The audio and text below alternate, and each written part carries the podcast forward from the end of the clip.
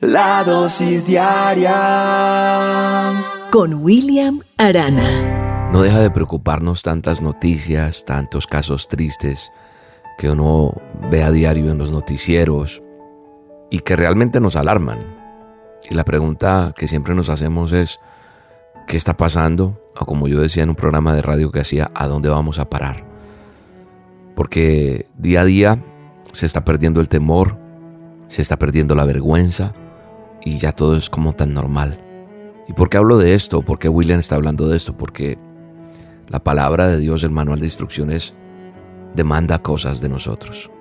Dice que nosotros somos la sal del mundo. Eso dice la palabra de Dios. Y la pregunta que entonces me tengo que hacer es, ¿dónde está la sal cuando hay gente que se está perdiendo en el pecado? ¿O a qué se refiere la palabra de Dios cuando dice que nosotros somos la sal del mundo? Hay gente, hay gente que le tiene como cierto cierto recelo a la sal y ciertos agüeros. Y creo que a través de esta dosis Dios me permita eh, explicarle un poco qué es referirse a que somos la sal. Porque lo que yo veo es que el enemigo está, está aprovechando para, para llevarse esas vidas al infierno. Porque así es. Él es un ladrón y ha venido a robar, a matar, a destruir. Eso dice la palabra. A mí me conmueven situaciones y casos cuando las personas se pierden sin conocer de Cristo sin conocer de la salvación, cuando alguien decide quitarse la vida, cuando no piensa lo que va a pasar más allá, porque creen que quitándose la vida solucionan el problema que tienen en ese momento. Y la verdad es que las personas se están perdiendo. No hace mucho una mujer se lanza desde eh, un puente con su hijo porque ella tenía muchos problemas, muchas situaciones económicas fuertes, emocionales, sentimentales, no sé, pero le da fin a su hijo y, y se suicida ella también. Y sea cual sea la razón, me hace pensar que esa persona no solamente se muere ella y, se mata físicamente, sino a su hijo también. Y sabes qué es lo otro, que también está perdiéndose la salvación de una persona como ese joven, como ese muchacho. Y tal vez no podemos ser ajenos a, a que quién le dijo que Jesús era su Salvador y cómo una mamá puede hacer esto, o como esos padres que han tomado la decisión de matar a sus hijos y luego suicidarse en ellos. ¿Qué estamos haciendo nosotros para que la gente conozca a Dios? ¿Qué estamos haciendo para asegurarles a los demás que hay una oportunidad de salvación? En medio de tantas malas noticias, creo que nosotros estamos llamados a dar esperanza y que cada uno de nosotros es responsable de esto, predicando acerca de la salvación. Entonces es donde yo veo lo que dice la palabra de Dios en Mateo 5:13, donde Él nos dice, Jesús de Nazaret dice que nosotros somos la sal de la tierra, pero si la sal se desvanece, ¿con qué será salada? No sirve más para nada sino para ser echada fuera y hollada por los hombres. Entonces, cuando yo miro esto, veo que la sal tiene unas características que quiero dejar plasmadas aquí en esta dosis, en este día. Y la sal tiene estas características y las voy a relacionar con nuestra vida. La sal previene la corrupción, la sal produce sed y la sal da sabor.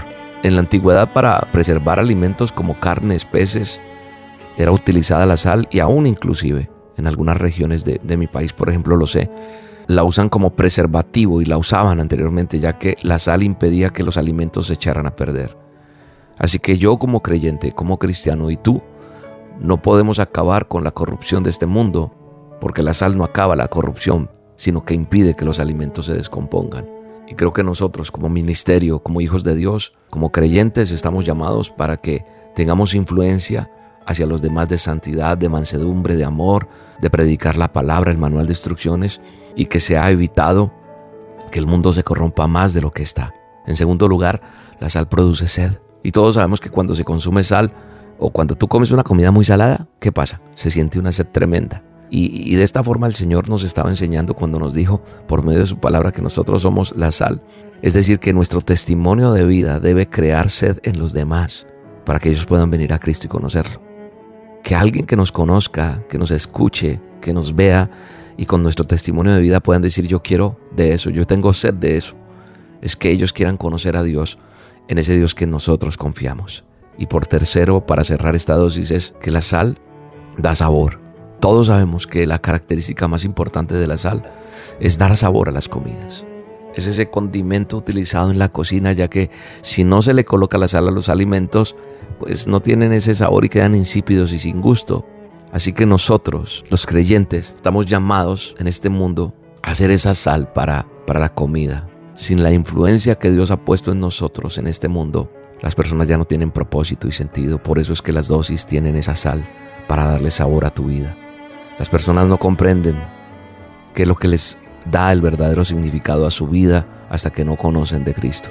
Conocen las dosis, conocen los azolas y hay un cambio. Entonces entendemos cuando la palabra de Dios dice que sin Él una persona vive insípida y vive probando muchas cosas, tratando de llenar sus vacíos. Y después de que prueban mucho, como dice el rey Salomón, y mucha gente se aparta de Dios para llenarse de esos placeres del mundo y llegan a esa conclusión que llegó el rey Salomón, de que todo es vanidad. ¿Qué es vanidad? Algo hueco, algo vacío. No se trata solamente de algo que vistes y luces, no. Vanidad de vanidades, decía. Es algo que le falta y que nada puede satisfacer al hombre, sino solamente la presencia de Dios.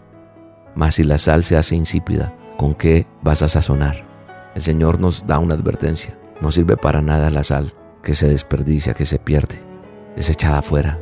Entonces nos dice, si la sal se hace insípida, ¿con qué se sazona? Está haciendo referencia a ese cristiano que no se esfuerza por impactar al mundo que lo rodea, no, sino que termina mezclándose con las cosas del mundo y volviéndose de poca utilidad para Dios. Creo que tú estás llamado a ser sal, creo que yo también. ¿Cómo podemos ser sal? Llevando a la gente al ministerio, llevando a la gente a que conozca de Él, llevando a la gente a que reciba una dosis, a que haga solas con Dios, a que tengamos un tiempo de cambio, porque eso le dará sentido a nuestras vidas. Yo te bendigo en este día, en el nombre poderoso de Jesús.